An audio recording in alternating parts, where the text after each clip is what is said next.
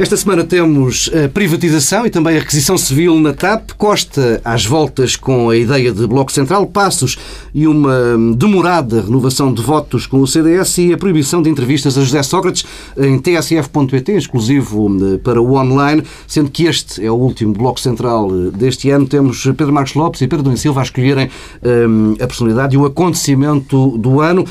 Vamos começar já com o tema que tem dominado a atualidade, com a questão da um, privatização e da requisição civil uh, na, na TAP. Entendem a decisão do Governo de avançar para uma requisição civil, neste caso, Pedro Domingos Silva? Bem, eu, eu, devo dizer que, no fundo, o que a requisição civil mostra é que a TAP tem mesmo um interesse estratégico. por paradoxal que possa parecer, os, o governo, no fundo, está a dar uh, argumentos, a dar trunfos uh, àqueles que defendem o interesse estratégico da TAP, hum. porque se é necessária uma requisição civil é porque alguma coisa de estratégico há e a questão que se coloca é daqui a uns tempos uma TAP totalmente privatizada, se é possível então assegurar essa componente apoio à diáspora e por aí fora. Estratégica. agora, eu isso do lado do governo.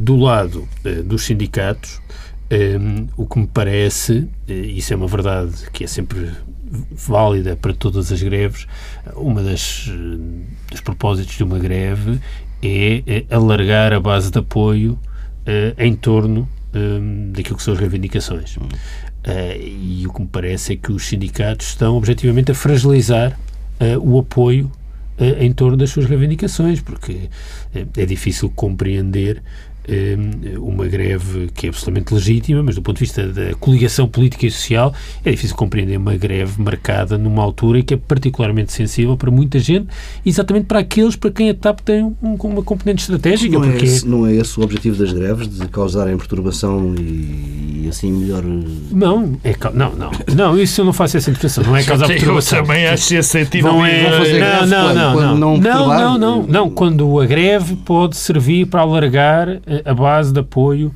um, aos interesses e às reivindicações daqueles que fazem. Se forem greves políticas, como sim. esta é, não é? Calma, de, sim, tá, é uma greve pública. Não, se, não, não querendo chamar política, é uma greve pública. Não é, um, não é uma greve só de reivindicação interna claro. eh, à, eh, à eh, empresa. E, portanto, parece-me isso. Acho que o Governo, ao reconhecer a necessidade de uma requisição civil está a dizer estamos perante um setor estratégico e uma hum. empresa estratégica com, com, com uma função importante eh, e os sindicatos são. Eu acho que isto é boa saída agora. Aliás, alguma inteligência tática dos sindicatos levaria a que, por exemplo, a greve fosse suspensa eh, e que o corolário fosse, ora, aqui está a prova de que a TAP tem mesmo interesse estratégico uhum. e não pode ser uma empresa privada como outra qualquer, e nós sabemos bem eh, o que é que tem acontecido às empresas que foram eh, privatizadas. O, o, interesse estratégico do país, por e simplesmente, não é defendido, eh, e temos exemplos, aliás, muito recentes com eh, o caso da PT, por exemplo. Pedro Marcos Lopes. Bem, eu queria começar pela pelo, pelo que está sobretudo em causa nesta, nesta greve e no processo da TAP, que é a questão da privatização. Eu acho que vale a pena mas já, já, também já, queria começar já iríamos à privatização. Não, não, falas primeiro, não deixou. Ah, falas primeiro da requisição civil. Sou maior, mais gordo, podia, podia ser por aí. Não, a, a questão, eu, o Instituto da Requisição Civil é um instituto que não pode ser, nem deve ser, nem foi, a verdade seja dita, eh, banalizado. Eu recordo que só houve três requisições civis eh, desde a instauração da democracia. Curiosamente, duas. Na TAP. Du, curiosamente, duas de governos socialistas. Na TAP. Não, não, não, não houve mais. Não houve mais. Houve uma em relação aos médicos, houve outra. São as três. E foram duas do, do governo socialista e outra do, do governo do PSD. O que não quer dizer rigorosamente nada. Eu acho que é um instituto que tem que ser utilizado com muita parcimónia, porque eh, é limitativo de um direito fundamental, um direito eh, básico nas democracias, que é o direito à greve. É evidente que eh, eu há, um, há, algo com que eu não concordo com o Pedro quando se diz que se há uma requisição civil o governo reconhece o interesse estratégico da empresa. Bom, pode haver requisição civil em função também de interesses estratégicos, de interesses muito importantes públicos em setores privados. Quer dizer, uh, pode haver uma circunstância de uma empresa privada em que se entra em greve em que é legítimo fazer-se uma requisição civil. Bom, posto isto, uh, deve ser feito como é evidente, com parcimónia, não, eu não, acho... Desculpa, não é uma questão de legitimidade. Não, não, é eu o não que disse... isso diz sobre a importância estratégica não, eu não da empresa. Não, de acordo, mas pode ser para empresas privadas e, portanto, sim, pode ter sim. interesse estratégico e ser uma empresa privada. Bom, em segundo lugar, é evidente que esta greve limita, limita o apoio à posição de quem não quer privatizar a, a, a RTP, a RTP, peço desculpa, a TAP. Porque, para a opinião pública, o que aqui está em causa, apesar de nós sabermos que também há interesses salariais interesses laborais aqui, uh, e a greve também é feita por isso, ou se calhar é sobretudo feita por isso, mas a imagem que passou, uh, enfim, consciente ou inconscientemente, é que isto é uma greve contra a privatização da TAP. E, efetivamente, se o intuito dos sindicatos era uh, chamar a atenção para a privatização da TAP e para os supostos malefícios Sim, da, conseguiram, não é? da privatização da TAP, atingiram exatamente o objetivo oposto, quer dizer, que é as pessoas não ficam, como é evidente, satisfeitas com esta greve. Eu acho que com boas razões, quer dizer, é evidente que as greves, há um ponto em que tu tens razão, Paulo Tavares, é evidente que as greves, quando se fazem, é para atingir objetivos dos trabalhadores, da corporação que está em causa, mas quem as faz também deve perceber que há um conteúdo, há um conceito político eh, que, se, que está sempre em redor das, das, das greves que é, preciso ter, que é preciso acautelar. E neste caso concreto, os sindicatos acho que não acautelaram. Em segundo lugar, é a questão das pessoas, de facto. Quatro dias, numa altura em que a maior parte, ou uma grande parte das pessoas, infelizmente não uma grande parte, vou de correção em correção, pelo menos uma parte das pessoas que estão imigradas e de outras que querem estar com as suas famílias viajam, à altura em que mais se viaja, nesse sentido, fazer uma greve é, é profundamente, é muito complicado e, e atinge, de facto, uh, interesses das pessoas uh, que convinha não, não, serem, não serem atacados nesta altura. Pedro Adão Silva, vamos à questão da, da privatização. É algo que está inscrito no programa eleitoral do PSD, por isso é assumido. Temos um governo de maioria. Porquê tanto, tanta confusão nesta altura? Porquê tanta pressa? Sim. Não, pressa não houve, porque estamos, pressa estamos no final da legislatura. Sim. Não, mas houve. então, começando então pelo, pelo esse lado do final da legislatura, hum, acho que vale a pena recordar o memorando de entendimento, que de facto tinha inscrito a privatização parcial da TAP, não é, não é possível fazer segundas interpretações, mas acima de tudo o memorando de entendimento tinha uma meta financeira para privatizações. Sim. Isso mesmo. Uma meta financeira para o montante a arrecadar com as privatizações no espaço uh, destes, uh, destes anos. Ora, este governo falhou todas as metas. Todas. Não há uma meta uh, financeira, orçamental, do mercado de trabalho que tenha sido cumprida durante a execução do memorando de entendimento, com exceção de uma meta valor a arrecadar com as privatizações. Essa meta foi ultrapassada. Não só foi cumprida, como foi ultrapassada. 47%. Aí, sim. Pois, já está acima dos 7 mil milhões. Ora, se a meta financeira foi ultrapassada, qual é a pressa para continuar a privatizar? E isto diz-nos qualquer coisa sobre o propósito verdadeiro deste governo. Eu sei que o Pedro Marcos Lopes acha sempre que isto é só eh, eh, em preparação eh, e navegação à vista, mas ou por debaixo da navegação à vista e da preparação, ou para além da navegação à vista e da preparação, ou por cima da navegação à vista e da preparação, há um objetivo final que foi concretizado. E esse objetivo é, no fundo, tem eh, três componentes. Eh, alterar a estrutura de rendimentos em Portugal, empobrecer o país. Dois, desregulamentar eh, o mercado de trabalho, fragilizando o fator trabalho. E três, eh, alterar a propriedade das eh, empresas estratégicas para o país. Ora, no fim, estas três coisas foram alcançadas. Isto é um propósito eh, eh, ideológico e um propósito ideológico claro e é revelador de uma agenda. E, portanto, essa agenda sobrepõe sempre a tudo o resto e está sempre presente e a privatização da TAP é mais um ponto dessa mas, agenda. Pedro, bem sei que as pessoas não leem programas eleitorais, mas está lá, está lá escrito. Mas eu não disse que era ilegítimo. Estou só a dizer que é politicamente Sim. tem um significado. Está lá, pois está. Isso não tem nada a ver com o que eu estava a dizer. O que eu estava a dizer era o memorando não previa e o governo, neste tema, quis ir além do memorando e, portanto, tem aqui uma agenda. Mas não, as tem é uma agenda. privatizações principais estavam no memorando, Pedro. Quer dizer, a REN Não, estava mas no calma. memorando. Não, mas esta, mas estamos a falar no- desta, não estamos a falar desta, de Bem, outras. esta então- E estamos a falar desta e chamando a atenção que está aqui provado como o governo queria mesmo ir além do memorando da Troika e, portanto, aproveitou o memorando como uma oportunidade para implementar uma agenda ideológica que tinha estas componentes eh, e que eh, estava, inclusivamente, no programa eh, eleitoral. E, portanto, essa conversa de que foram obrigados pela Troika, esquecer. Curiosamente, eh, o próprio governo, nesta semana ou na semana passada, perante eh, a possibilidade de outras soluções e outros cenários que não a privatização total, nem tentou testar esses cenários, porque disse logo, a Europa não permite, ao mesmo tempo que a Comissária Europeia eh, mostrava alguma abertura e alguma flexibilidade para fazer aquilo que, no fundo, tem acontecido ao longo dos últimos anos e que tem acontecido em muitos outros casos, que é recapitalização eh, de empresas, eh, de empresas públicas. E, e, e eu julgo que há outra coisa importante sobre a questão das privatizações em geral. É que também convém aprender. A política também é uma aprendizagem. Eh, e nós sabemos hoje o que é que aconteceu às empresas que, foram, que têm sido privatizadas. Eh, e a fúria eh, privatizadora que contaminou todos, nomeadamente o centro-esquerda também, nos últimos 15 anos, deve servir como lição. Portanto, o- a terceira via tem de aprender alguma coisa com o que aconteceu. Portanto, também não percebo alguma inibição, agora para falar da posição também um pouco inibida e tímida do Partido Socialista, porque o Partido Socialista parece que está eh, eh, preso e maniatado porque em 2000 teve uma posição qualquer sobre privatização. Bom, e, e aprender. Iniciou, iniciou um processo de privatização um a 49%. eh, Que é diferente. Que é diferente. Repara, a privatização parcial é, é que diferente. falhou. Mas iniciou um processo de privatização. Portanto, parece que está aqui maniatado porque as pessoas disseram qualquer coisa há 15 anos.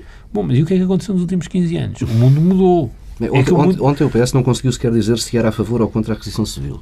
Mas isso, mas, oh, Paulo também, é- mas isso agora não, não, não- uma coisa não tem rigorosamente nada a ver com Bem, outra. sei que não Vamos nos focar, porque eu Não. queria falar também Não, é disto que, da uma- é que- privatização. não, é que é- isso é que eu- essa é a parte que eu, que eu não compreendo esse argumento, mas não tem posição. Uma, a aquisição civil é uma coisa que tem a ver com uma greve, não é a privatização, nem e convenhamos, nem o essencial do caderno reivindicativo dos sindicatos tem o que quer que seja a ver com a privatização. Até a privatização é uma coisa que parece assim um bocado. São outras coisas. Podem, ter, podem, ser, podem de alguma forma estar ligadas, mas tem muito mais a ver com o contexto laboral eh, da própria, eh, da própria empresa. Mas eu acho que eh, devemos aprender, acho que isto é um sintoma. Agora, a TAP tem, de facto, um problema sério. Eh, tem resultados operacionais positivos, mas eh, tem um passivo. Mas quem, se for privatizado, o passivo acontece o quê? Ou é descontado ao Já preço. tivemos. Não, não é assim. Ou é descontado ao preço. Não, é que a questão, ah, mas isto resolveu o passivo. Bom, mas então é porque o passivo é descontado ao preço. Não, não, dizer, não, o passivo mantém-se, continua a existir. Pedro Marcos Lopes, não te peço isto muitas vezes, mas eh, poderás vestir de novo o fato de liberal para falares desta Eu, privatização. eu visto, eu visto eu- qualquer trapinho me fica bem, mas era visto o facto que quiseres. Mas se, se há coisa que, que me parece que vai de encontro àquilo que tem sido a minha opinião sobre este governo, é que estamos em causa, é, está aqui em questão mais um fenómeno de incompetência e da tal navegação à vista. Porque, bem, primeiro vejamos, esta história das privatizações, eu espanta-me um bocadinho que se fala agora no valor. É verdade, o valor já foi, já foi eh, ultrapassado. Mas todas as privatizações que foram feitas foram de acordo com o Partido Socialista. Não há nenhuma privatização que tenha sido feita por este governo que não tenha sido de acordo com o Partido Socialista, ou pelo menos com o memorando de entendimento que foi assinado pelo Partido Socialista e que o PSD colaborou eh, eh, avidamente, digamos assim, até quis ir para lá deles. Se não vejamos, a EDP estava lá, foi privatizada. O, o, o- a REN estava lá, foi privatizada. A ANA estava lá, foi privatizada. Portanto, quer dizer, quando se diz que houve uma febre, um plano, como o Pedro disse, liberal, de acabar com o Estado, bom, eu, eu dou de barato que possa ter existido esse plano. Mas foi um plano onde houve um consenso com o Partido Socialista. Isto não quer dizer, não, isto não tem duas leituras. Era o que eu estava E a dizer. Não, não, calma. Tá bem. Era exatamente Pronto, o que eu estava a dizer. Não, mas é que era exatamente o que eu estava, a dizer Pedro, que Pedro. a esquerda eh, Pedro. tinha de aprender com o que se passou nos Pedro, últimos não, anos Pedro, e mas- que não se deveria sentir amarrada Oh, a uma eh, Pedro, voragem mas isso foi a tua. Pedro, mas isso Ah. foi a tua segunda volta, porque na primeira acusaste o governo de que havia uma fúria empobrecedora, uma fúria liberal, uma fúria de acabar com, com peço desculpa, não são exatamente essas as tuas palavras, mas tu entendes, e se eu disser alguma coisa que não tenhas dito, corrigir-me-ás, que havia aqui uma fúria liberal, uma fúria E- de empobrecimento. E, e uma vontade de privatizar para além do memorando, que é Não, o é não, o não caso. é o caso. A TAP não, está Não, prevista é o caso. Não, não, mas, não, mas vamos lá, porque agora vamos à TAP. E quando eu digo, e quando eu digo que, de facto, o que aqui está em causa é incompetência e navegação à vista, é que as, o meu problema é que as, as privatizações que foram feitas foram, na minha opinião, mal feitas. Mal fe... O problema é esse. É por isso que eu falo da incompetência da tal navegação à vista. Tanto a ANA foi privatizada e foi mal privatizada porque não foram salvaguardados os ta- interesses taxas- nacionais. as taxas dispararam. Pois é. As taxas Não, é- disparadas. é que eu- Portanto, deixa-me só Não estás a dizer nada ao contrário do que eu estava a dizer. Mas eu não É estou, não. Tu atenção começaste. porque o que tem Pedro. acontecido às empresas que são Pedro, privatizadas. O tom, O tom era interessa. Não, não. Não, não. O tom do Pedro. O Pedro começou por dizer que havia aqui, ao contrário do que, tu, Não, do que eu então, digo. caso da TAP. Do que eu digo. Não, mas eu já vou ao caso da TAP, mas vou falar. Mas que não há empobrecimento, nem vontade de- Não, mas não é por isto. trabalho. Mas não é por isto. Não, é- desculpa. Há regulação no mercado de trabalho para as empresas serem privatizadas? Não. Ah, então pronto. Não, mas eu disse são três coisas que o, governo tem feito, que é Ah, empobrecer, tá- desregular o mercado de trabalho e privatizar. Mas é privatizar e que isto do- está para além do memorando de ente- do, do- Não está? uma não, esta está, esta última está, o empobrecimento também não estava inscrito no memorando de entendimento. Isso é obviamente. Eh, eh, e, que mostra que há aqui uma vontade ideológica que está por baixo, por cima, eh, ao lado tu- da, incompetência. É Podes ver, as, podes ver nas outras. Eu dou de barato nas outras duas, mas não estou a discutir as outras duas. Nessas três, não se pode incluir a questão das privatizações. É o que eu acho, neste, neste aspecto. Bom, mas deixa-me ir. Os métodos e o, os processos e os objetivos que deviam ser eh, que deviam ser que deviam ser que deviam, deviam fazer parte destas privatizações aí é que se mostra a incompetência porque não foram realizados não foi salvaguardado o interesse nacional foram não foram privatizadas mas sim nacionalizadas tanto a REN como a EDP foram nacionalizadas É outro Estado soberano. pelo, ao, ao, ao, ao Estado chinês e, ou a empresas do Partido Comunista Chinês. E agora chegamos à TAP. Na TAP também há um consenso. Ah, ainda não tinhas falado Não, não, não tinha. Na TAP chegou porque é a única que não estava no memorando para privatizar. Estava, Ou estava no estava, memorando, mas parcial. Aqui também o PS e o PSD estão de acordo. Tem que haver uma privatização. A questão é o que é que se quer dizer com parcial. E a parcial, para não brincar com as palavras, só tem a ver com uma coisa. 49 ou mais de 50. Ora bem, quer dizer, ou quem se tem maioria absoluta ou não se tem maioria absoluta. Convenhamos, será que há alguém interessado em ficar com parte da TAP se não tiver a gestão, se não tiver a maioria? Tenho as minhas dúvidas. Dou de barato que possa existir. Mas o mais importante nisto. Ah, e há constrangimentos, que o Pedro já falou, que já toda a gente falou, que tem a ver com a necessidade de capitalização, que, que- que os Estados eh, não, não o podem fazer. Claro que a Comissária abriu as portas, mas ninguém sabe o que é que ela está a, fazer, a falar. Bom, mas Do- também. Mas o facto concreto o, é o que me esse. parece é que é mais. Repara, é, é que o interessante nisto é como esta história da TAP nos dá um belo retrato daquilo que tem sido a história destes últimos anos. É que perante uma abertura da comissária, que eu concordo, ninguém sabe o que é que está a falar, mas também concordamos todos que o que há mais casos por aí é de ajudas de Estado e de auxílios de Estado nos, Mas, nos mas outros não países. neste campo, lá N- está. eh, bom, no campo não- das companhias de aviação, Pois, porque as sabemos. grandes companhias de bandeira já foram Mas, quase todas pois, mas privatizadas. não sabemos, mas não sabemos. Eh, E o que há sempre é que o governo português diz: ah, não, não, não, não queremos. Isso, Pedro, A isso- primeira isso- coisa que o governo português é a abertura da Comissão Europeia para aceitar uma. E o governo português são os primeiros, em vez de explorar mas mas- as possibilidades e as potencialidades, dizer não estamos É interessados. verdade na maior parte das situações. Nesta, acho que não é o caso, porque repara, isso acontece quando acontece com outras empresas, quando há outras, outros Estados que têm empresas que são de que, que- se mantêm. No caso das companhias de aviação, era muito difícil isso acontecer porque são pouquíssimas. Já foi quase tudo privatizado. Portanto, a questão era maioria ou minoria. Mas há uma coisa que é verdade e que tem que ser dita. Em relação. Eu gostava de, eu gostava de poder dar uma opinião sobre esta privatização. Que eu, em tese, estou de acordo, mas eu não sei o que é que se está a falar. Eu, eu não sei o que é que se está a falar. Olha, por exemplo, há uma coisa que eu ponho em relação, fazer um paralelo com a ANA. Será que estão salvaguardados os voos que dão prejuízo para sítios como Santo Meio e Príncipe ou do Barato de Cabo Verde? Não sei.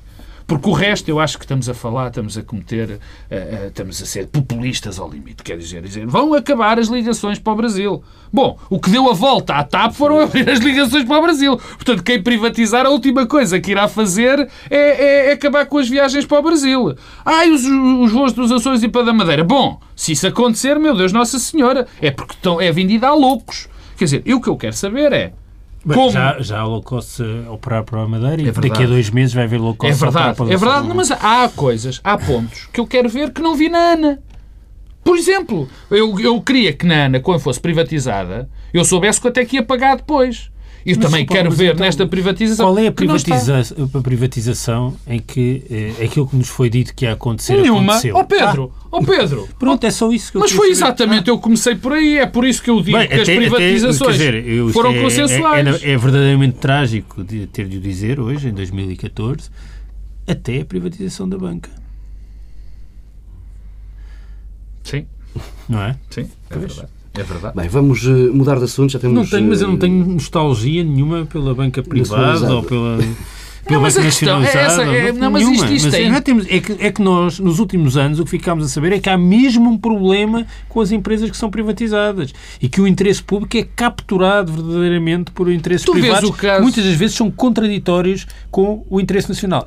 Ninguém me vai convencer que uma empresa, como o Pedro dizia, com razão, uma empresa ah, que não é uma empresa, é um braço uh, financeiro uh, do Partido Comunista Chinês, vai estar alguma vez interessada com a defesa do interesse nacional. para é falar do caso da EDP, é para falar do caso da EDP, por exemplo, ninguém me vai convencer disso.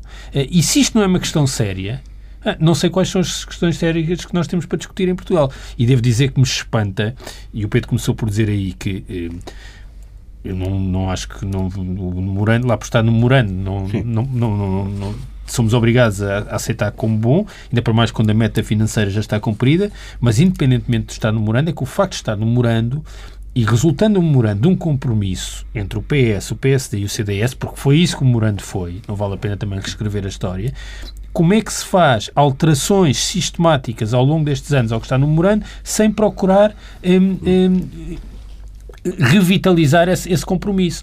Nós temos muitos casos, como o Morando foi reescrito ao longo destes três anos, sem nenhuma Bastante capacidade de compromisso. Sim. Agora, temos aqui um, não é a mesma coisa, alterar a lei do arrendamento num artigo ou privatizar a TAP. E não procurando de novo o compromisso. E, portanto, eu eh, digo... Ah, isso é outro tema. Não, mas é, esse é, outro tema. Isso é, outro, é outro. Independentemente da opção substantiva claro. final. É, quer dizer, se há um compromisso, e uma coisa que é uma matéria pesada, não é a mesma coisa. Eu pergunto-me, o Presidente da República está sempre a falar de compromissos, mas depois acontecem estas coisas em que a questão do compromisso se coloca. E eu ainda não ouvi uma palavra do Presidente da República a dizer, meus senhores, atenção, porque isto resultou de um compromisso entre três partidos e, portanto, eh, para se mudar eh, o conteúdo, convém que haja alguma tentativa de diálogo e de compromisso. Alguém viu? Não sei, se calhar houve umas reuniões esta semana entre, os part... não, entre, questão... entre António Costa e Passos Coelho, mas terá o assunto sido abordado? Houve alguma tentativa do governo de eh, envolver o Partido? Não. E, portanto, quer dizer, cultura de compromisso, eu acho isto muito interessante, mas quando a questão se coloca, depois já ninguém é capaz de dizer que ela é necessária. Temos de avançar, senão gastamos o programa todo a falar da, da TAP. A semana não foi particularmente fácil para António Costa. O, no jantar de Natal do Grupo Parlamentar do PS elogiou Mário Seabes e a forma como um, o antigo líder socialista, o patriarca hum, dos socialistas, conseguiu dar ao país um horizonte de esperança no governo de Bloco Central entre 83 e 85. Hum, depois passou o resto da semana a explicar que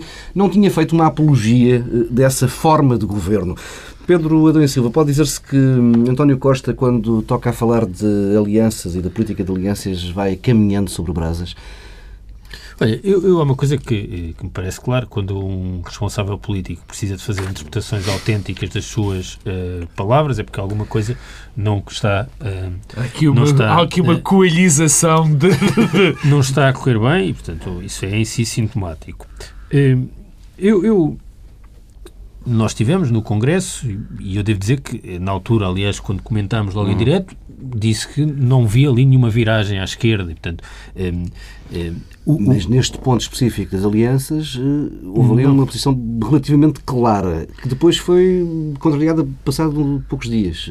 Não, pois, mas é que eu. É sido uma atrapalhada. Eu, eu, eu, eu parece-me que o que foi definido no, no Congresso era uma espécie de autonomia estratégica e não uma viragem à esquerda. Eh, e a autonomia estratégica é, é um exercício eh, em que se colocam dilemas e é um exercício difícil. E difícil porquê? Porque há aqui uma coisa que é a realidade. O PS eh, não pode eh, alimentar expectativas muito realistas neste momento de que eh, pode ter uma maioria absoluta. Ehm, e não podendo ter uma maioria absoluta, tem de ter todos os cenários em aberto. Mas isto quer dizer uma coisa simples também.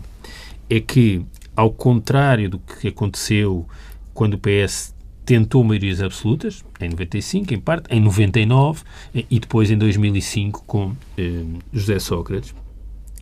O que António Costa diz, e é essa a diferença, é que a campanha não vai ser feita eh, ao centro.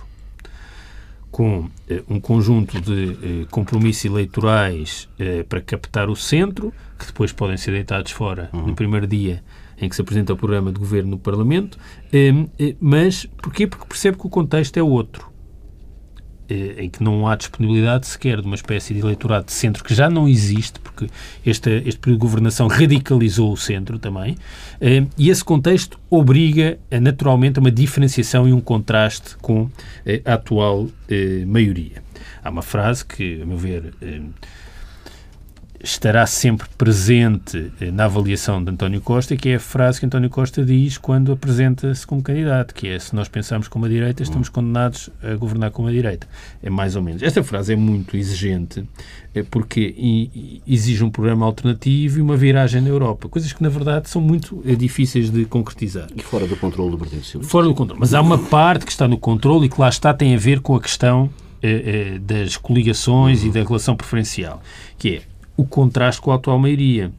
Ehm, essa parte é mais fácil. Ainda agora falávamos disso, porque há um lado eh, de vanguarda revolucionária e do ir além da Troika, que só isso permite a diferenciação. Mas depois há um problema como é que isto se concretiza do ponto de vista das coligações do cenário. E, e aí eu não gosto desta coisa do pisca-pisca. Porque uma coisa é ter esta autonomia estratégica eh, e a autonomia estratégica que pode ser afirmada, como foi afirmada no discurso do Congresso, depois é transformar isso num pisca-pisca eh, uhum. constante.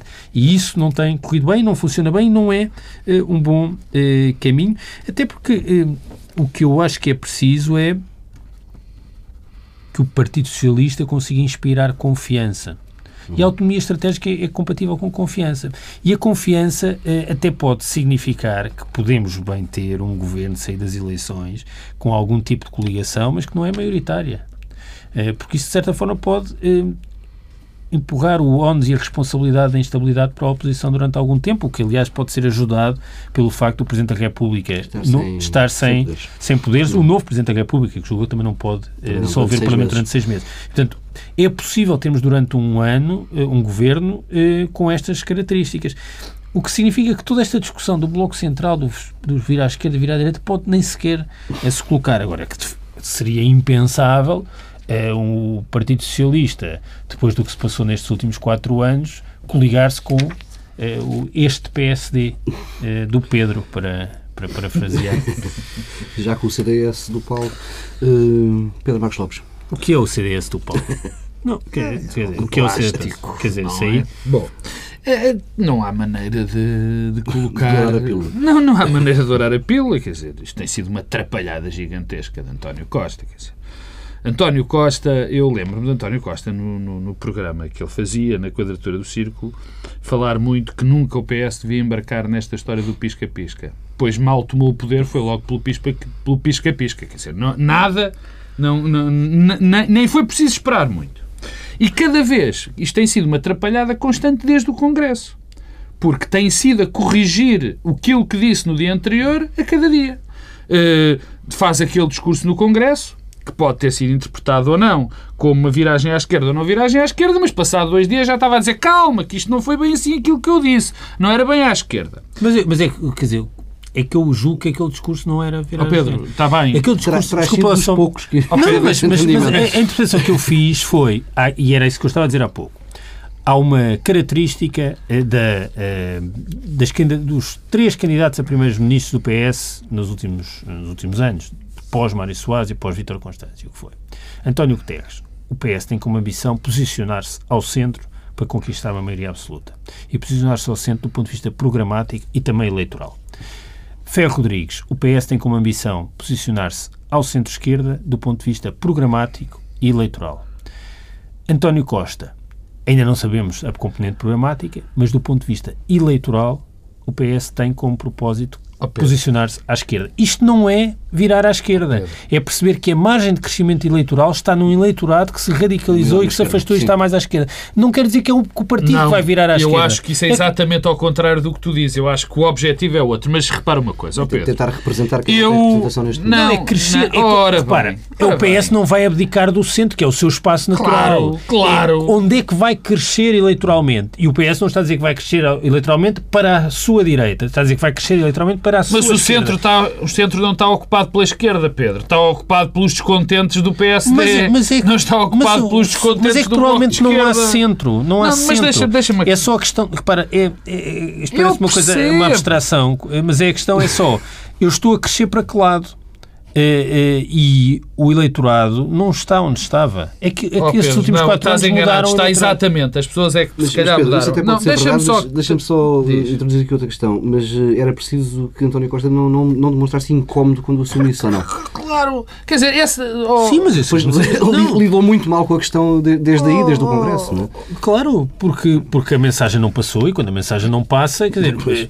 quando oh, há um problema que se as, se as pessoas não percebem a mensagem ou interpretam de uma forma diferente, há um problema oh, com a mensagem. Tavares. E eu acho que, aliás, esse é um dos problemas que tem acontecido nas últimas semanas, é, que é o controle da mensagem da parte do Partido Socialista não tem Pedro, sido exemplar longe Pedro Marcos Lopes, preparamos para mais um governo com problemas de não, comunicação. Não, portanto, Paulo Tavares, não. Eu, um o, o, Pedro Adão Silva disse que não tinha lido o, o, governo, o discurso de António Costa como uma viragem à esquerda do PS. E provavelmente tem razão. O problema é que foi António Costa que veio dizer que o Pedro não tinha razão, que ele tinha dito uma coisa que não tinha dito. Esse é outro problema. Quer dizer, o, o próprio, o, o, autor do discurso veio fazer a interpretação autêntica. Não é? E em política, quem faz a interpretação autêntica dos discursos são os próprios. E não só em política. Bom, não é como na lei, não é? A interpretação autêntica não é feita pelo autor da lei, é, outra, é outro aspecto. Bom, portanto, tem sido uma atrapalhada brutal. Mas eu percebo o problema de, de António Costa nessa dimensão. Uh, porque o eleitorado que está para apanhar o eleitorado que faz a diferença nesta altura não está na esquerda. Não está do lado esquerdo do Partido Socialista. E, portanto, há aqui quase uma quadratura do círculo. Ou seja, o António Costa tem que fazer um discurso que seja um contraponto ao do, ao do, ao do PSD que está no governo. Ao PSD e ao governo. Tem que fazer um contraponto. E, portanto, o contraponto teórico seria um discurso à esquerda. Só que o problema, e António Costa julgo que também sabe, é que o eleitorado que está para captar e que lhe pode dar uma boa, um, um bom resultado eleitoral ou até eventualmente uma maioria absoluta, não está à esquerda, está no centro. Portanto, é esta a quadratura do círculo de, de, de, António Costa. E, portanto, quando ele se tenta encaixar nos dois, nas duas, nos dois locais, não dá. Porque é só um e não dá para encaixar o, o, a mesma pessoa em dois buracos. Portanto, este é o problema de. Porque. Oh, oh, oh, Paulo. No lado esquerdo, isto também é um velho problema do Partido Socialista. Quer dizer, isto não é novo. À esquerda não há nada. Não, mas não é isso que eu... Não há nada então, para conquistar. Eu também fui mal mas, entendido. Não, mas deixa-me... Tenho de fazer uma expressão autêntica das minhas mas palavras. Mas tu podes fazer. Tu, mas deixa-me acabar. Deixa-me acabar. Não, este é que é o drama. Eu acho que o Pedro Marcos Lopes está a fazer... tem um equívoco de análise de partida, que é está a tomar eh, a distribuição dos portugueses e da sociedade portuguesa como se ela não se tivesse alterado muito nos últimos anos. Hum. E eu acho que uma das consequências dos últimos quatro anos foi uma alteração do posicionamento eh, dos portugueses. E, não, ah, e, e, o eixo não é a esquerda e direita tradicional. Claro que não! É, é a conflitualidade social, é, é, a conflitualidade política, agudizou clivagens. É, e o espaço centro, vá para efeitos simplificadores, que é eh, uma classe média eh, com rendimentos baixos, eh, com trabalho por conta de outrem, alguns funcionários públicos, que era esse eleitorado que estava ali do ponto de vista programático, ideológico, umas vezes mais próximo do PS, outras vezes mais próximo do PSD, esse eleitorado desapareceu desapareceu, moveu-se para o outro lado. Está mais, radica está mais radicalizado. Tem eh, posições diferentes daquelas que tinha em ah, relação não. a assuntos eh, centrais, como as privatizações, as responsabilidades do Estado na saúde, Discordo, todas essas coisas. E isso eh, faz com que eh, os partidos tenham também como responsabilidade alinhar-se um pouco com aquilo que são as expectativas dos eleitorados. Eh, e esse alinhar. Há uma grande transformação na sociedade portuguesa, a meu ver, nos últimos anos. Não é só o desemprego, o empobrecimento, é as expectativas de mobilidade social que deixaram de ser ascendentes. Ah, as pessoas que têm hoje 20 e tal anos têm como expectativa viver pior que os pais. Ah, e isso não aconteceu na nossa pior geração. É os pais terem expectativas que os filhos vão viver pior que eles. É a mesma coisa. Não é bem a mesma mas coisa. São as mas duas, mas é, é assim, a nós que temos 40 anos, isso não nos aconteceu. É, aos nossos pais também não aconteceu. Viveram, melhores que os nossos, viveram melhor que os nossos avós. Em geral. Sim, em geral, claro. É, a geração abaixo tem eh, uma expectativa realista de que vai viver pior do que nós e nós temos uma expectativa realista que os nossos filhos vão ver pior que nós. Ora, isso é uma mudança que não pode deixar de ter consequências políticas. E, oh, lidar, e lidar com a realidade das sociedades é também acomodar oh, isso. E quando eu digo, isto mostra que quem pensa que vai ganhar eleições, isso aliás foi o grande equívoco, um dos grandes equívocos de António José Seguro, que pensa em ganhar eleições como se estivesse em 95, está equivocado o país mudou e as circunstâncias mudaram e os partidos têm de ter outro tipo de posicionamento e ter uma ambição de crescer eleitoralmente, que é isso que os partidos querem fazer, é ganhar, ganhar votos, conquistar mais votos do que aqueles Mas tu que partes de um princípio que eu julgo estar errado, Pedro. O, o, princípio, que isto aqui de facto é mesmo uma questão de opinião, não temos estudos científicos para o comprovar, quer dizer, par, na minha opinião, Pedro Adão e Silva parte de um, de um princípio errado. É que eu também não gosto de fazer uma análise esquerda-direita neste momento, porque de facto não acho que ajude. Não acho que ajude. Quer dizer, eh, não sou contra esse tipo de análise, mas neste momento não ajuda, porque o que faz as pessoas neste momento mudar de posição, e é essa parte em que eu concordo com o Pedro, é, são fatores que não eram distintivos eh, ideologicamente há uns anos. Havia hum. fatores ideologicamente distintivos que fariam que alguém fosse de esquerda e que de direita. Deixaram de fazer sentido. E agora deixaram de fazer sentido. Mas o que isso não quer dizer é que essas pessoas que estavam ao centro comprassem agora uma agenda que teoricamente seria a agenda do Partido Socialista, deixa-me só acabar, sendo uma agenda de esquerda. Temos muito pouco tempo. Porque, porque isso é partir do princípio de que há dentro deste centro gente também que se colou à posição do governo, que não era uma posição tradicional, por exemplo, do Partido Social Democrata. Vamos lá ver se a gente se entende. A posição do Partido Social Democrata, neste momento, não é, está longe da que foi tradicionalmente a sua. Correu mal. Ou se calhar foi mal executada, na minha opinião, mas isso é outra história. E, portanto, o, o que o Pedro faz, e que eu não concordo, é pôr esse meio, esse meio que nós tínhamos visto, este centro, como tomar agora uma posição que será uma posição de esquerda. Lá está. E eu isso é que eu não concordo. Porque acho que essas pessoas que estão ao centro não se identificam é com aquilo que agora está uh, uh, visto como uh, a direita ou o governo. Bem, e Queria falar do CDS, mas muito, já não vamos muito, falar. Muito pouco tempo para, para tratarmos destes dois assuntos que nos restam. Devemos transferir certamente um para o online, mas eh, Pedro, eh, fecho só com uma questão e peço uma resposta muito breve. Uh, tivemos Conselho Nacional do PSD, uh, Passo Escolho continua a pôr em banho-maria a questão da coligação com o CDS. Uh, Miguel Relvas acabou a pregar no deserto e ele defendeu, já tinha defendido em público e voltou agora a defender no Conselho Nacional do, do PSD na segunda-feira uma coligação abrangente CDS, até com uma definição do candidato presidencial. Hum, o que é que leva Passos a esta demora? Eu acho que o Passos Coelho pensa que já meteu de tal maneira o CDS no bolso que se dá ao luxo de o desprezar. Hum. Uh, e acho que está a cometer um erro estratégico brutal da parte dele. E eu acho que Miguel Relva está a ver muito bem o assunto. E acho que Miguel Relvas, quando diz que é preciso um acordo abrangente com o CDS, quer dizer muito mais, quer dizer isso, e isso tem um significado muito mais lato. Porque há aqui uma circunstância interessante. O Partido Socialista, o Partido Social Democrata, se coliga com o CDS. Praticamente de uma forma inevitável, o CDS vai ter mais deputados do que teria se concorrer sozinho. O que pode ter um efeito muito interessante, que é o CDS depois das eleições, ir com aqueles deputados e bandear-se para o lado do Partido Socialista e fazer uma coligação com o Partido Socialista. Isso é evidente. Portanto, o que Miguel Relvas diz, e disso ele sabe. Amarramos-lo é? já. Amarramos-lo já. E temos aqui um, um, um, um acordo de tal maneira abrangente que evite que o partido, que o CDS possa fazer isso. Porque se o PCP. Quer dizer, não é que seja vantajoso depois para o PSD, desvantajoso para o PSD estar sozinho na oposição. Mas neste momento não é o que importa para ele. E, portanto, nesse aspecto há, há uma coerência, há uma lógica naquilo que Relvas defende. Por outro lado, o Passos Coelho acha que já está de tal maneira, tem de tal maneira o CDS no bolso, e também tem boas razões para o pensar, que não está preocupado com isso. Pedro Silva. Eu, eu, eu, não sei se isto é para levar muito a sério. Portanto, tem aqui um lado de encenação uh, e um lado de encenação que pode ter apenas esse propósito, que é mostrar quem manda. Uh, até porque uh, o que temos é Passo Escolho quase isolado, se não isolado, eh, nesta posição, com todas as outras vozes relevantes do PSD eh, a dizer o contrário. Eh, e, no fundo, isto pode ter como propósito, para escolha, ter uma demonstração de poder e de que quem manda sou eu e Paulo hum. Portas está literalmente no bolso.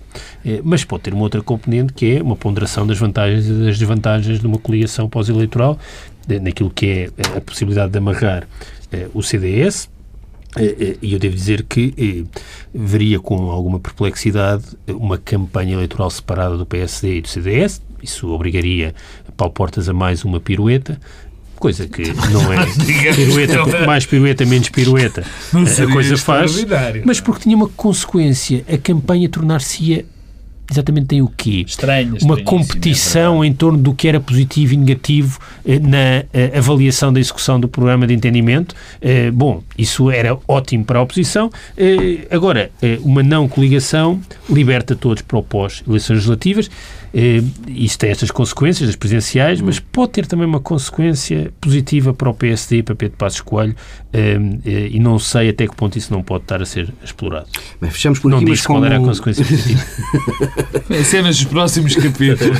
Dirás depois, se quiseres, no online. Fechamos por aqui esta edição de Bloco Central. Como não quero terminar o ano com promessas não cumpridas, transferimos para tsf.pt o tema de, da proibição de entrevistas a José Sócrates e lembro-me que, que este como é o último programa um, de, do ano, de Pedro Marcos Lopes e Pedro Domingos Silva falam em tsf.pt, escolhem uh, as, a personalidade do ano e também o acontecimento do ano em Portugal. Até para o ano. Começamos por um assunto que vem ainda pendurado da edição no ar, deste bloco central, a questão da proibição das entrevistas a José Sócrates, uma decisão do juiz Carlos Alexandre, que foi formalizada depois pela Direção-Geral dos Serviços Prisionais. Peço-vos, Pedro Marcos Lopes, Pedro Nunes Silva, um breve comentário. Pedro Nunes Silva. Eu, o meu breve comentário, depois acrescentarei uma coisa menos breve então, mas o breve comentário é que a Justiça eh, não perde uma oportunidade eh, de perder eh, uma oportunidade de dar um bom exemplo. Uh, isto é mais um, porque uh, o que temos é uh, um processo, como em muitos outros, com violações sistemáticas do segredo de justiça, que precisam de resposta naturalmente no âmbito do processo e nos processos mediáticos precisam também de resposta pública e mediática e o que me parece é que isso não é possível. num mundo perfeito, repito, num mundo perfeito, não tínhamos estas fugas sistemáticas do lado da investigação e da acusação eh, e, portanto, faria sentido que alguém que está detido eh, em prisão preventiva não tivesse dado uma entrevista.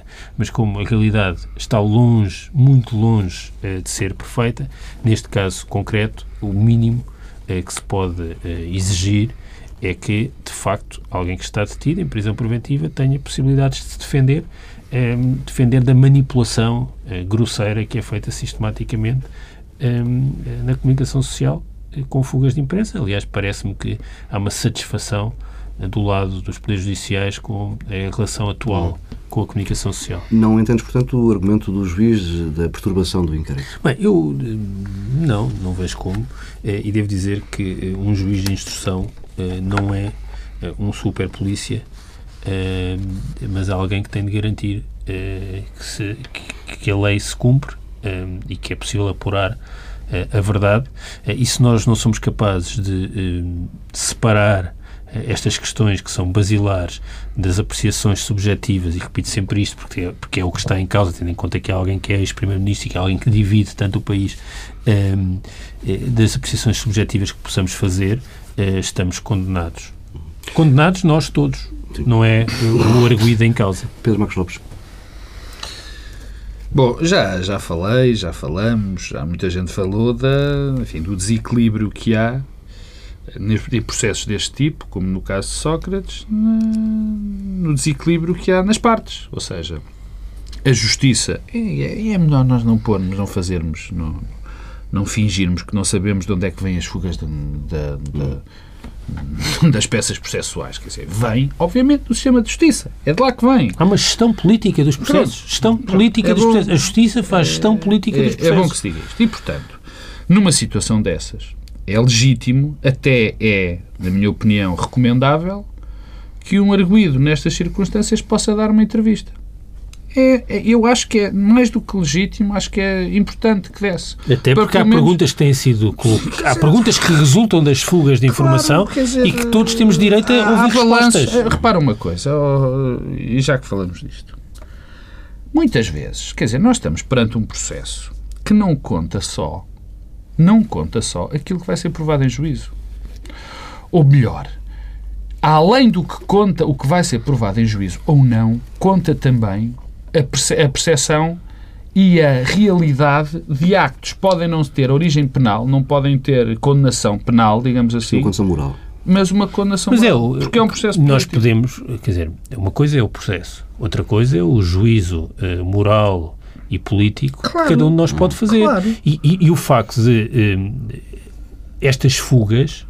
A questão é que estás a construir esse juízo moral e político baseado apenas numa claro, fonte de informação. Problema... Não, há coisas que já temos duas, porque, por exemplo, em relação à tal célebre Casa de Paris, José Sócrates já disse que a casa afinal era do amigo. Hum. E, e, portanto, isso ajuda-me a formar um juízo político e moral. Quer dizer, eh, esta semana. Eh, Pinto da Costa foi visitar eh, José Sócrates. Eu acho que é um ótimo exemplo de alguém em relação a quem eu, aliás, na altura filo, escrevi, disse várias vezes que achava que nós não podíamos formar nenhum juízo penal com base nas escutas que tinham sido recolhidas de forma ilegal. Mas não estou impedido de formar um juízo moral sobre Pinto da Costa. Como não estou impedido de formar um juízo moral sobre Fernando Negrão, para dar outro caso de um processo que caiu, que teve a ver com, com recolha de escutas eh, de forma errada. Mas eu o juízo moral formo. E, portanto, eu posso formar um juízo moral, mas para formar um juízo moral preciso de eh, ouvir respostas a questões que têm sido colocadas e que resultam de fugas do processo. Pedro Marcos Lopes. Era exatamente isto que, eu, que, que o Pedro acabou Também na parte em relação a Pinta Costa. Não, não, na ah, porque isso não forma juízo moral. Pois. Aí forma um juízo moral, mas muito positivo. Porque, aliás, mas, mas aliás, mas aliás, Apesar das uh, aliás, deixa-me complementar com algo. Eu, eu, que tem a ver com isto. Eu, eu assisti a um programa na, na, na SIC Notícias a semana passada que que, que, diz também muito da necessidade quase dessa entrevista, porque o presidente do sindicato dos, dos, dos, dos magistrados judiciais disse a seguinte frase, e passo a citar. Se não aparece do nada... Público? Na... Público? Não, não, do, dos juízes. Rui Cardoso. É o magistrado Rui Cardoso. Se não aparece nada na comunicação social, parece que não estamos a fazer nada. Se aparece, somos acusados de violação de segredo de justiça. Bom, com uma frase destas, chegava esta frase para nós percebermos que tem que. Uh, que estamos todos condenados. Que não, que estamos todos condenados. Esta frase diz-nos que, como uh, sociedade e na relação entre justiça, política, na verdade estamos todos condenados. Enquanto não se perceber isto e não se enfrentar isto de frente, uh, vamos ter um sério problema. Eu digo uma coisa que já disse, desculpem insistir, mas temo bem eh, que este processo tenha como principal consequência coletiva inviabilizar eh, essa discussão nos próximos anos. Uhum. Bem, vamos eh, avançando para outro objetivo desta edição online, que escolham a personalidade e o acontecimento de 2014. Pedro Marcos Lopes. A personalidade, a personalidade do ano de 2014 é, evidentemente, José Sócrates. E o acontecimento do ano é também a, a, a, a prisão de, de, de, José Sócrates. Uh, isto tem implicações, tem várias implicações. Uh, tem implicações naquilo que acabamos de falar, no que diz respeito à justiça e àquilo que se passou na justiça e que tem implicação e que, tem, e que está relacionado com este processo, mas tem sobretudo, quer dizer, vamos lá ver se a gente se entende. É evidente que caiu o maior banco privado português, que tinha 20% enfim, da economia dentro dele. O banco, o grupo, a família. Enfim, caiu tudo. Mas eh, já faliram outros bancos e por esse mundo fora. Agora, primeiros ministros serem presos e suspeitos de corrupção é um facto absolutamente extraordinário e que, eu repito aquilo que já disse aqui e que já disse muitas vezes, seja o que for que aconteça neste processo, estamos perante duas consequências terríveis. Qualquer uma delas é uma consequência terrível. Ou tivemos um primeiro-ministro que praticou atos de corrupção enquanto primeiro-ministro, ou se não os praticou enquanto Primeiro-Ministro, enfim, não teria, se praticou esses atos, não teria, na minha opinião, a, a, a dimensão ética para ser Primeiro-Ministro, ou então temos um sistema de justiça que consegue prender uh, um Primeiro-Ministro apenas com indícios, sem provas e sem uma acusação minimamente elaborada, e estamos também com um problema gravíssimo. Portanto, seja como for, seja o que, o que aconteça, seja o que venha a acontecer, eh, isto provoca eh, problemas brutais na comunidade. Uh, há, há, e isso, quer se queira, quer não, é um acontecimento ímpar dentro, dentro para o país. No ano está, escolhida, está explicada a tua, a tua, a tua escolha, Pedro Marcos Lopes. Pedro Nunes Silva. O meu protagonista uh, são os trabalhadores. Uh, o ano passado eu acho que escolhi como protagonista os desempregados Pensava é. que ia ser o coletivo. Quando disseste trabalhador, sentia certa pulsão. Brinca, brinca com coisas sérias. Uh, e escolho os trabalhadores porquê? Uh, porque já escolhi os desempregados e, portanto, não os posso escolher de novo. Mas porque há uh, uma realidade material e que é uma, uma, realidade material na vida de cada português, nos trabalhadores, nos assalariados, de empobrecimento nas mais diversas dimensões. Eh, e estes anos eh, acentuaram essa tendência. Empobrecimento eh, material, naturalmente, mas também outras dimensões de empobrecimento muito importantes. Uma que tem a ver com as aspirações de mobilidade. As pessoas não têm ambições realistas em melhorar as suas circunstâncias. E isso é dramático. Um, e ainda uma terceira dimensão que tem a ver com a relação entre aquilo que é a sua vida de trabalho, laboral uh, e as possibilidades de ter uma vida para além disso, uh, na relação com a família, no lazer. Tudo isso tem deteriorado muito uh, em Portugal nos últimos anos e, e, sem nenhum sinal de que vá melhorar. e eu acho que quem tem individualmente resistido a isso é de facto a figura portuguesa de 2014, o ano em que a Troika saiu, eh, mas que a vida de cada um dos trabalhadores, com baixos salários, os trabalhadores que ganham 800 euros, 700, 600, eh, e que são a moda eh, na sociedade portuguesa, é uma vida muito difícil e que está para além. Eu devo dizer que está para além da capacidade que eu tenho de imaginar e de me colocar nesse lugar. E o acontecimento, a queda, a queda das várias instituições. A PT, o BES, eh, importantes eh, setores da administração pública nas funções de soberania, com a detenção e investigação eh, de figuras de relevo na administração, dos serviços de, da justiça, nos estrangeiros e fronteiras. Acho que diz-nos coisas diferentes, as, as, histórias são muito diferentes de cada uma destas instituições, mas dá-nos um, um, um, retrato de uma terra devastada um, e que mostra que a destruição é destruidora, não há nada de criativo uh, nestes processos um, ehm, e que tem como uma única consequência um, ehm, acentuar a desconfiança e o descrédito uh, das instituições uh, e o cimento das sociedades é a, a, confiança mútua e esta queda institucional Uh, que tem naturalmente também este episódio muito marcante e que terá enormes consequências para sempre nos próximos tempos da prisão de um ex-primeiro-ministro, uh, tudo isto torna a nossa vida em sociedade bem mais uh, difícil do que aquela que era no passado e, portanto, não vejo com nenhum contentamento um, esta destruição não criativa ehm, das instituições portuguesas que temos assistido e é outra das consequências uh, do ajustamento.